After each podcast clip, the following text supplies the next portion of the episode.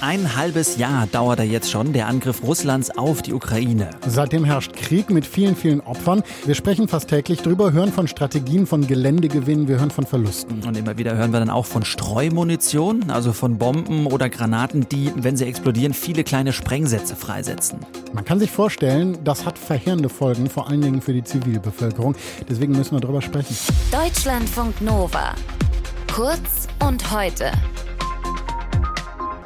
Ja, gerade Russland setzt Streumunition offenbar immer wieder ein, das sagt die UN. Dabei ist ja diese Art der Munition verboten. In Genf treffen sich ab heute dazu Vertreterinnen und Vertreter der Staaten, die dieses Verbot von Streumunition auf den Weg gebracht haben. Matthias Zahn, unser Korrespondent in Genf, beobachtet das. Matthias, welche Länder sind denn dabei? Nun sind insgesamt 110 Staaten, auch Deutschland ist dabei, die haben dieses Abkommen gegen Streubomben unterschrieben und sich damit eben verpflichtet, Streumunition weder einzusetzen noch herzustellen oder zu lagern. Und diese Länder treffen sich eben jetzt zu ihrer Jahreskonferenz, um sich da auf den neuesten Stand zu bringen. Was steht denn da auf der Agenda? Über was wird gesprochen?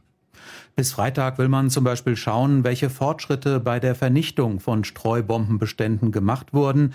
Da werden Berichte erwartet von verschiedenen Ländern wie Bulgarien, äh, der Slowakei oder auch von Südafrika.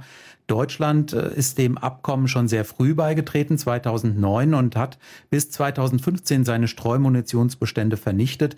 Es liegen aber weiter Sprengkörper in Brandenburg, in Wittstock, auf dem früheren sowjetischen Truppenübungsplatz dort. Und da wird auch weiterhin geräumt.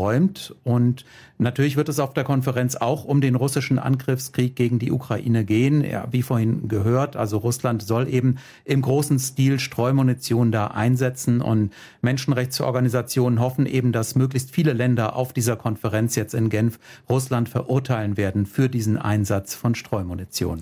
Nun ist ja der Vertrag, über den wir hier reden, nicht neu, haben wir schon gesagt. 2008 wurde er unterschrieben. Trotzdem wird diese Streumunition im Krieg in der Ukraine von Russland eingesetzt.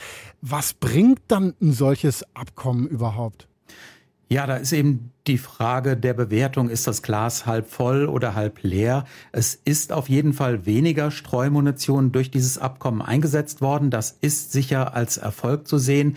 Die Mitgliedsländer haben inzwischen fast alle ihrer Streumunationslager zerstört. Millionen Sprengkörper sind vernichtet. Äh, Landstriche sind geräumt worden von Blindgängern. Man ist aber da auch lange nicht am Ende. Also das geht weiter und ja, es gibt auch deutliche Schwachpunkte. 16 Länder weltweit produzieren immer noch Streumunition und keines dieser Länder ist dem Abkommen beigetreten. Darunter sind die USA, Indien und China. Und China soll zum Beispiel sogar an einer neuen Generation von Streubomben arbeiten.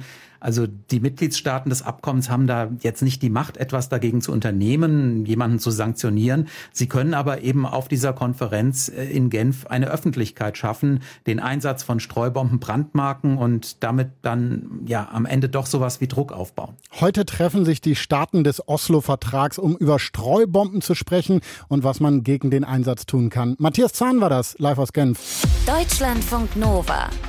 Kurz und heute.